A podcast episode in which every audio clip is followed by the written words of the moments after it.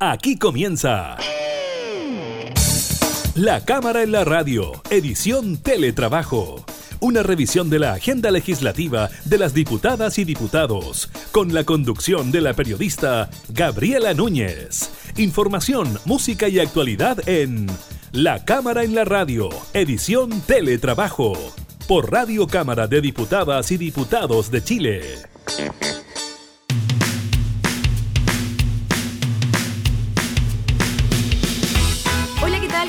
Bienvenidos a una nueva edición de la Cámara en la Radio en esta modalidad de teletrabajo. Los continuamos acompañando como siempre con información legislativa y también del quehacer nacional. Estaremos revisando los nuevos casos de coronavirus en el país, el aumento bien importante de casos en la región de Magallanes. Hay preocupación por lo que ocurre en la zona austral del país. También estaremos conversando con el diputado por la región de la Araucanía, Andrés Molina, sobre la muerte de un trabajador, Pedro Cabrera, la localidad de Coyipulli durante el fin de semana. También estaremos hablando sobre el impacto de la pandemia en el mercado laboral que lleva una fuerte baja en los ingresos de los hogares y también estaremos comentándoles sobre la presencia del general director de Carabineros en la Comisión de Seguridad Ciudadana de la Cámara a raíz de la lamentable caída de este joven, de este menor al río Mapocho cuando fue embestido por un carabinero. Iniciamos entonces la cámara en la radio en teletrabajo.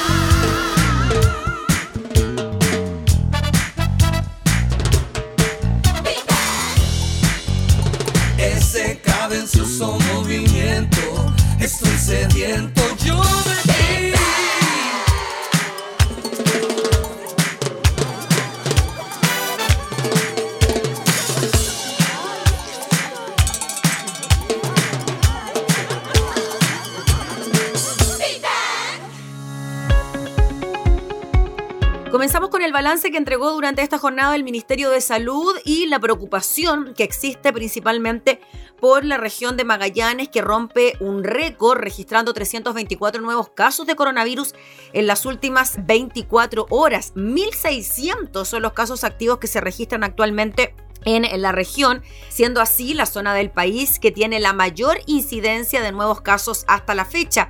Así lo dio a conocer el reporte diario publicado esta mañana por el Ministerio de Salud. Con estas cifras, la región de Magallanes registró más casos diarios incluso que la región metropolitana y tiene el tercer lugar a nivel nacional en casos activos tras la región metropolitana y Biobío. La última vez que Magallanes tuvo una cifra tan alta en casos fue el 25 de septiembre, día que reportó 282 contagios. En esa línea, el subsecretario de redes asistenciales, Arturo Zúñiga, ya había adelantado que la situación de la zona era bastante difícil, explicando que en la región se están teniendo una tasa de contagios de arriba de 100 por cada 100.000 habitantes.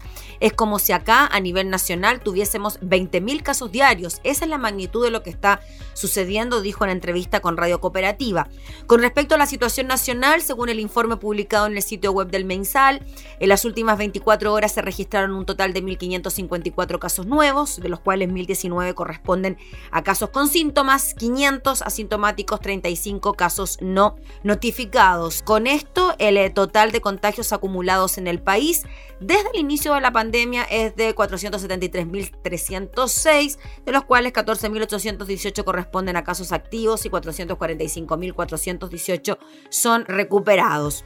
Sobre los decesos se registraron, según el DEIS, 33 fallecidos inscritos, llegando así al total nacional de 13.070 personas. En cuanto a las personas hospitalizadas, estas son 847 en cuidado intensivo, 645 se encuentran con ventilación mecánica, 113 en estado crítico y hay 483 ventiladores disponibles.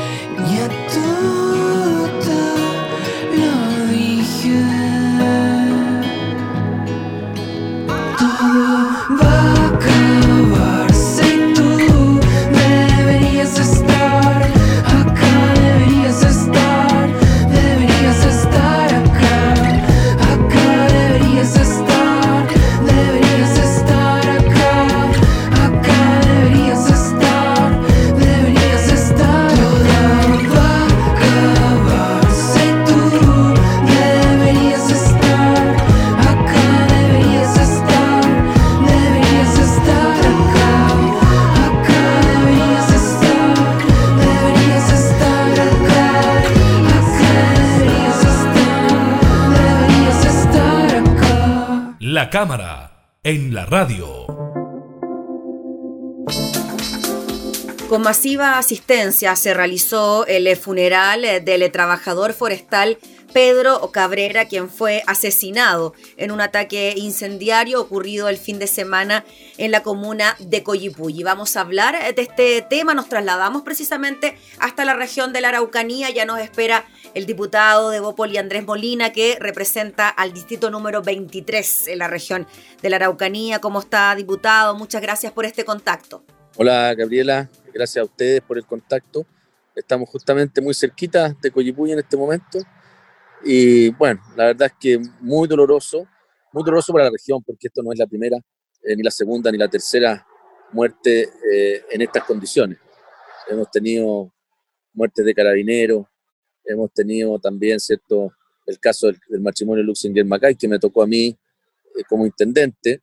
hemos tenido la muerte de Juan Barrio, el, conductor, y también hoy día entonces lo de Pedro Cabrera, que la verdad es que un trabajador eh, veíamos sus características personales, una tremenda persona, y, deja a su familia, a su señora, sin ninguna culpa. Le queman el furgón donde se estaba trasladando y luego entonces aparece una camioneta y le dispara en la cabeza eh, con un fusil de guerra.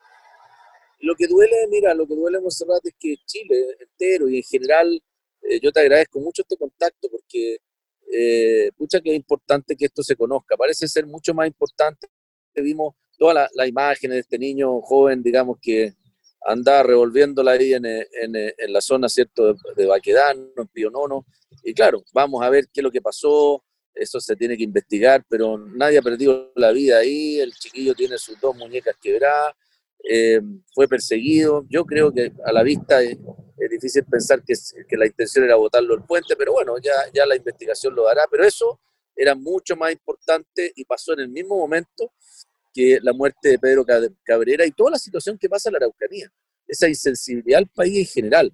Y esto uno lo ve en todos los ámbitos. Da pena, da pena porque, y te agradezco que, esté, que podamos hacer este contacto, porque viste cómo, cómo lo más importante en Chile era este joven, ¿cierto? Que estaba ahí, eh, como te decía yo, en, en, en temas de protesta, revolviéndola, y claro, no sabemos todavía si hay realmente ahí una, una culpabilidad, esto está por investigarse, pero no, no, pero no está muerto, no, no hay, digamos, esto no significa que lo, lo, minimicemos, pero vimos la comparación en, en las redes, en, la, en, todos los ámbitos comunicacionales, cómo era más importante eso, eh, y claro, eh, también porque hay un carabinero involucrado, que esta situación de la Araucanía que nos tiene a nosotros muy, muy complicado hace muchos años. Entonces, y esto en los tres poderes del Estado. Nosotros con el ámbito legislativo tenemos muchas leyes hoy día pendientes que no se han avanzado, justamente porque eh, hay sectores que lo que están haciendo es impedir que se avance. 24 veces llevamos ya de la ley de inteligencia que se le ha puesto urgencia. Llevamos más de 30 veces em, eh, el tema, por ejemplo, la ley de carabineros, la usurpación, nada se avanza. La ley que se le quiso tipificar mejor el robo de la madera, donde se financian justamente estos hechos, tampoco logramos sacarla adelante. Entonces, y, y, por otro lado, se comprometen también todos los gobiernos a sacar adelante temas de participación política de los pueblos originarios, Consejo de Pueblos, Ministerio, y nada se cumple.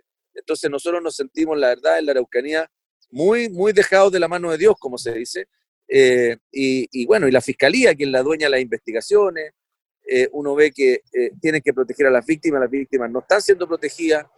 Este era un predio que estaba con resguardo policial, y pasó lo que pasó igual. Entonces la democracia aquí no está funcionando. Diputado Andrés Molina, y cuando Además, dentro de las indagaciones que está haciendo la Fiscalía, se habla de que incluso en este lugar se habría encontrado armamento. O sea, tampoco estamos hablando de armas comunes, sino de armamento de guerra, es lo que plantea precisamente la Fiscalía. ¿Qué le parece a usted esa situación en particular? es que no es nada nuevo. Mira, no es nada nuevo. Aquí se le dispara a los helicópteros. Cuando hay helicópteros que se han contratado, por ejemplo, para ir eh, eh, a, a, a, revisar o a ver el tema robo madera, tenemos helicópteros que están controlando el incendio y se les dispara. Eh, tenemos helicópteros quemados. Tenemos antenas, eh, ¿cierto?, destruidas eh, con, con, con sistemas con bombas. Tenemos bombas que se instalan a la entrada del puente Coyipulli. Tenemos destrucción de rieles y bombas que, que al final lo que hacen es tratar de descarrilar los trenes. Es decir, si eso no es terrorismo y si no es un tema serio y grave, Dios mío, y ahí está esa ley antiterrorista descansando en el Parlamento y los propios parlamentarios, Huenchumilla, en este caso Quintana, que son de la, de la región, no quieren avanzar. Eh, entonces yo la verdad es que el llamado a, nosotros lo que tenemos, lo que podemos hacer los legisladores es avanzar en los temas legales y también exigirle a la fiscalía, entregarle todos los recursos necesarios a la fiscalía. Yo espero que en este presupuesto seamos capaces de eh, conversar con ellos y decirles, bueno, ¿qué necesitan? Porque hoy día está sobrepasada.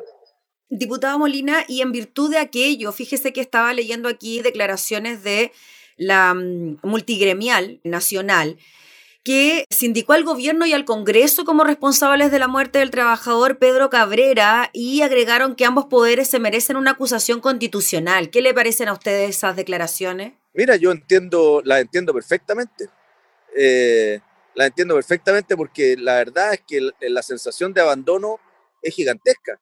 Y ahora veremos dentro del Congreso quiénes han eh, eh, puesto y obstruido el, avance de la ley de inteligencia, como te decía, de la ley antiterrorista, de la ley que tipificaba el robo de la madera, de las indicaciones que me tocó a mí ingresar hace algunos, algunos meses de lo que era la usurpación, eh, donde hoy día tenemos eso, es, muy general, digamos, estas tomas, usurpaciones, que no solamente en la Araucanía, sino que en muchas partes de Chile, donde se toman los, los terrenos, se toman los departamentos y no tenemos cómo porque esa es una falta. Pero tenemos a la izquierda preocupada de eh, la incitación a la violencia. Ahí sí que le colocan pena, pues, le colocan penas para que vayan a la cárcel, si incitan la violencia, o si el negacionismo, si niegan, por ejemplo, que la dictadura se hubo, digamos, violación a los derechos humanos, si alguien dice que no hubo violaciones, a ese lo quieren meter a la cárcel.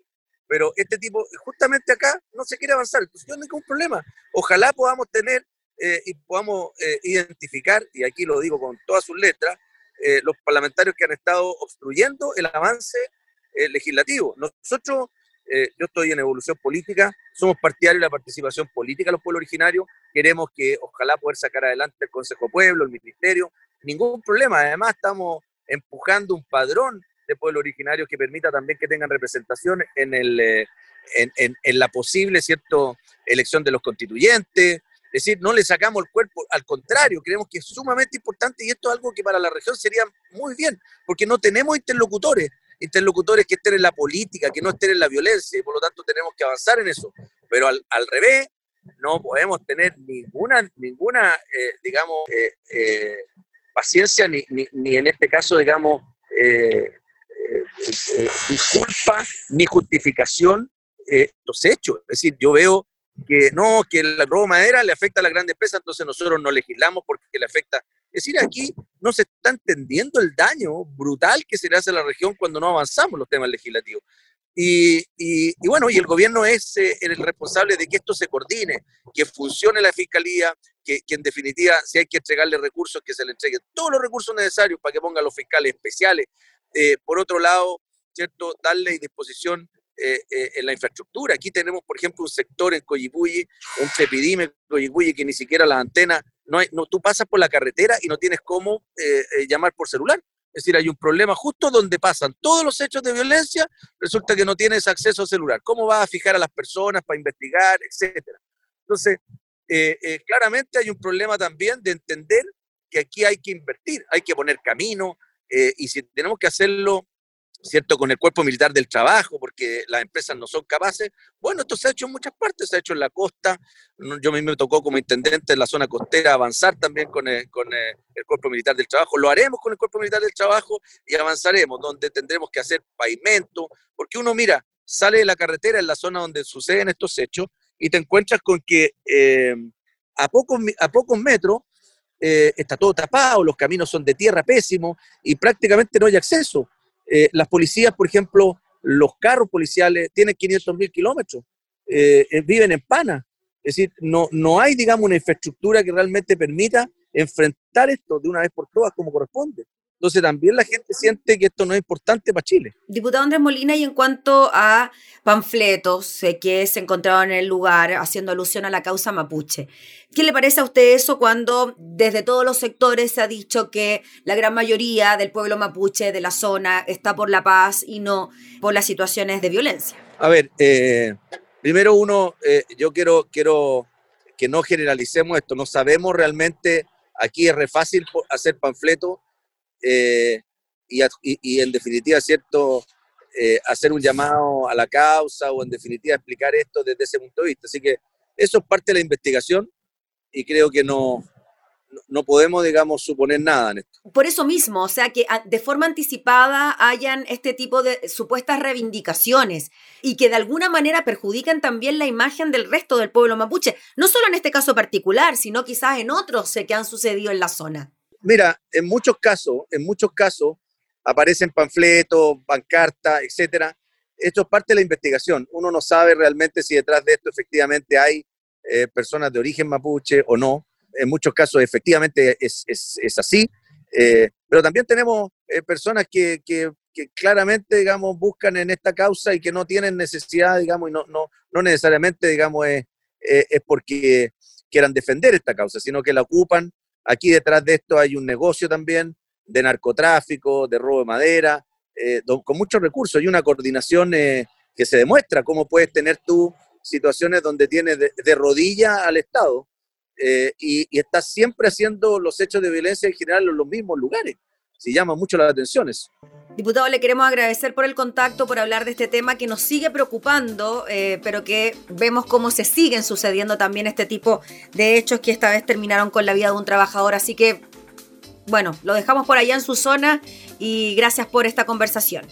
Bueno, un abrazo, Gabriela, muchas gracias por todo y ojalá podamos tener una esperanza en nuestra región de Araucanía. Es lo que esperamos todos. Muchas gracias, diputado. Que esté muy bien. Era el diputado Andrés Molina desde la zona de la Araucanía hablando sobre el lamentable fallecimiento, homicidio de Pedro Cabrera.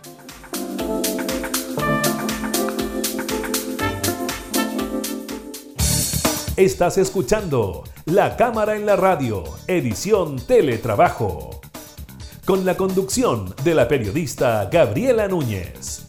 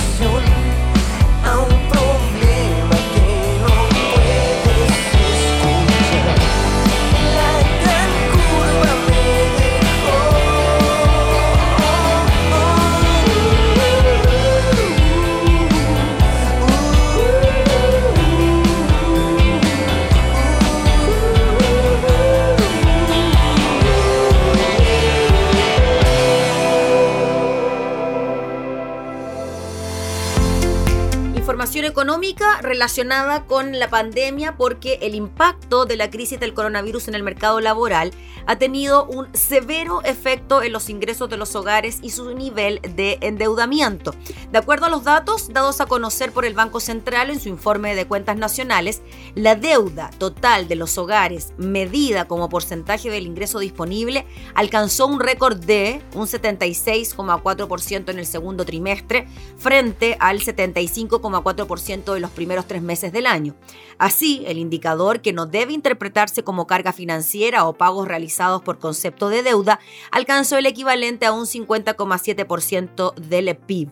El mayor ratio deuda-ingreso del sector respondió al menor ingreso disponible anual, ya que el saldo mantenido en préstamos bancarios y frente a otros intermediarios de crédito disminuyó en el trimestre, añadió el Banco Central. En cuanto a su balance, la riqueza financiera neta del sector alcanzó el 218,7% del ingreso disponible, aumentando en 23 puntos respecto al cierre anterior por el mayor valor del patrimonio de los fondos de pensiones, dada la revalorización de los instrumentos que componen su cartera. El ingreso disponible bruto de los hogares, bien importante esto, disminuyó un 8% respecto del segundo trimestre del 2019, lo que se explicó principalmente por el deterioro del mercado laboral y su consecuente impacto en las rentas de la producción, esto es salarios, ingresos independientes, formales, informales, con una incidencia negativa de un 9,6%. Por su parte, las rentas de propiedad, es decir, los retiros de utilidades e intereses, incidieron negativamente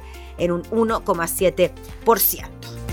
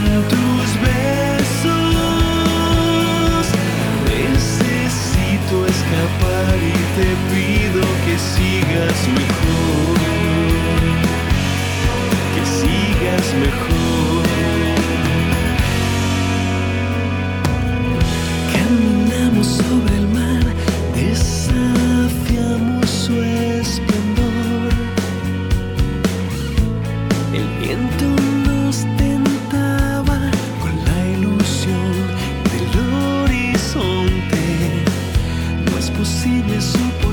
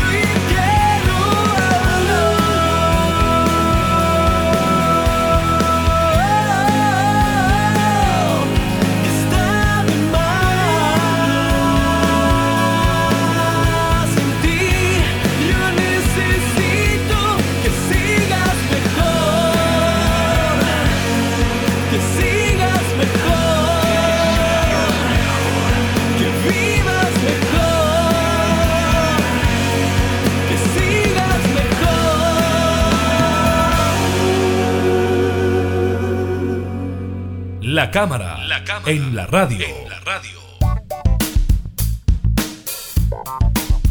El general director de Carabineros, Mario Rosas, estuvo presente en la última sesión de la Comisión de Seguridad Ciudadana de la Cámara, donde dio explicaciones por lo que había acontecido con la caída de este menor en el río Mapocho, producto de la embestida de un carabinero. La información aparece mencionada hoy en el diario El Mercurio, no solo el retorno de los manifestantes y los desmanes, sino que también nuevos cuestionamientos a sus procedimientos deben enfrentar ahora la autoridad policial. El último caso, ya lo decíamos, el de este joven de 16 años, un funcionario policial que ahora se encuentra formalizado y en prisión preventiva por homicidio frustrado debido a que habría empujado entonces al joven al cauce del Mapocho. Requeridos por la Comisión de Seguridad Ciudadana de la Cámara, el general eh, director de Carabineros, junto al jefe de orden público, el general Ricardo Yáñez, y el oficial a cargo de la zona metropolitana oeste, el general Enrique Monraz, explicaron y reconstruyeron los hechos que rodearon el incidente del viernes y enfrentaron uno de los cuestionamientos de la Fiscalía, la falta de auxilio a una persona herida en medio del lecho del río. ¿Qué fue lo que se dijo por parte de la máxima autoridad de carabineros? Sí se socorrió al menor y tal como lo dijo el general Enrique Monraz, se efectuaron las comunicaciones con el Servicio de Atención Médico de Urgencia y con bomberos y están los audios para comprobarlo. O sea, el socorro al que carabineros se refiere es que llamaron a la ambulancia y también a bomberos. Rosas también se refirió a la retirada de sus funcionarios luego de la caída del manifestante. Dijo que se toma la decisión de replegar al personal para que pueda arribar el auxilio que llegó para este joven. Por lo tanto, el joven sí fue auxiliado. Nos habría encantado haber bajado a los carabineros, pero a lo mejor se habría expuesto a una situación bastante más complicada de agresión y también este joven pudo haber sido víctima de estas agresiones.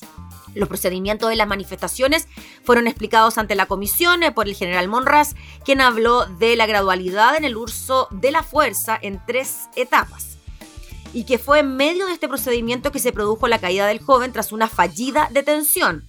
El oficial señaló que si bien la aprehensión no se concretó en el momento de los hechos, se comunicó el procedimiento en la clínica donde fue internado el herido, según versiones del personal policial que asistió al recinto asistencial. Primero dijo con el arribo de carabineros a la clínica Santa María alrededor de las 20-30 horas. Personal del CIP, uno suboficial y un suboficial mayor se constituyen en el lugar y dentro de lo que se señaló, no en su declaración, pero en su relato, dice que llega y una funcionaria le da la identidad del menor y le cuenta cómo se encontraba. General Monraz agrega que posteriormente en horas de la madrugada va el teniente a cargo de la CIP y se contacta con la madre en el exterior de la dependencia y se identifica como funcionario de carabineros haciendo presente el motivo de su presencia. Rosas recordó el contexto de la caída del menor y de lo que sucede cuando se registran desmanes en las eh, manifestaciones. Sobre su salida del cargo, requerida por la oposición, señaló, constantemente se ha pedido mi renuncia, pero tengo un mandato presencial que cumplir y que es encabezar esta reforma que estamos trabajando con nueve mesas. Yo me debo a mis carabineros. Mi deber personal e institucional es continuar hasta que su excelencia, el presidente de la República, así lo estime. Continuamos revisando la crónica del Mercurio. El general director también respondió a los cuestionamientos por la inexperiencia que podría tener un funcionario de control de orden público de tan solo 22 años y que hoy está formalizado. Este carabinero dijo fue formado en un año dentro del sistema regular y después que egresa es trasladado a la prefectura de control de orden público y constantemente ha estado recibiendo una capacitación. Dijo que han mejorado los procedimientos para evitar lesiones a civiles. El general director señaló que ningún carabinero se levanta con la intención de hacer daño y menos un joven carabinero de un poco más de 20 años y que los acusan de que son intencionalmente lo votamos, pero recordó que una situación similar se vivió en otros casos, como el de la supuesta tortura en el metro Baquedano, haciendo alusión a otras situaciones que eh, no habrían sido verdad. Así que ahí fue parte de las intervenciones del general director de Carabineros en el seno de la Comisión de Seguridad Ciudadana de la Cámara. Él fue eh, requerido por los parlamentarios para explicar los lamentables hechos ocurridos allí en el puente Pío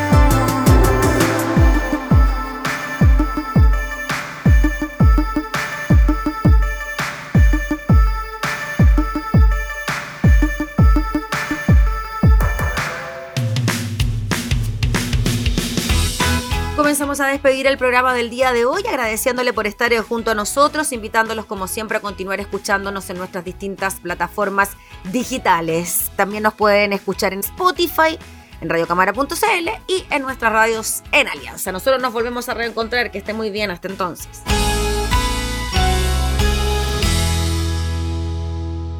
Hemos presentado La Cámara en la Radio, edición Teletrabajo una revisión de la agenda legislativa de las diputadas y diputados, con la conducción de la periodista Gabriela Núñez.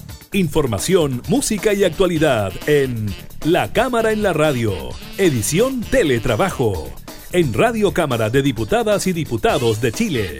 Hoy más que nunca, acercando las leyes.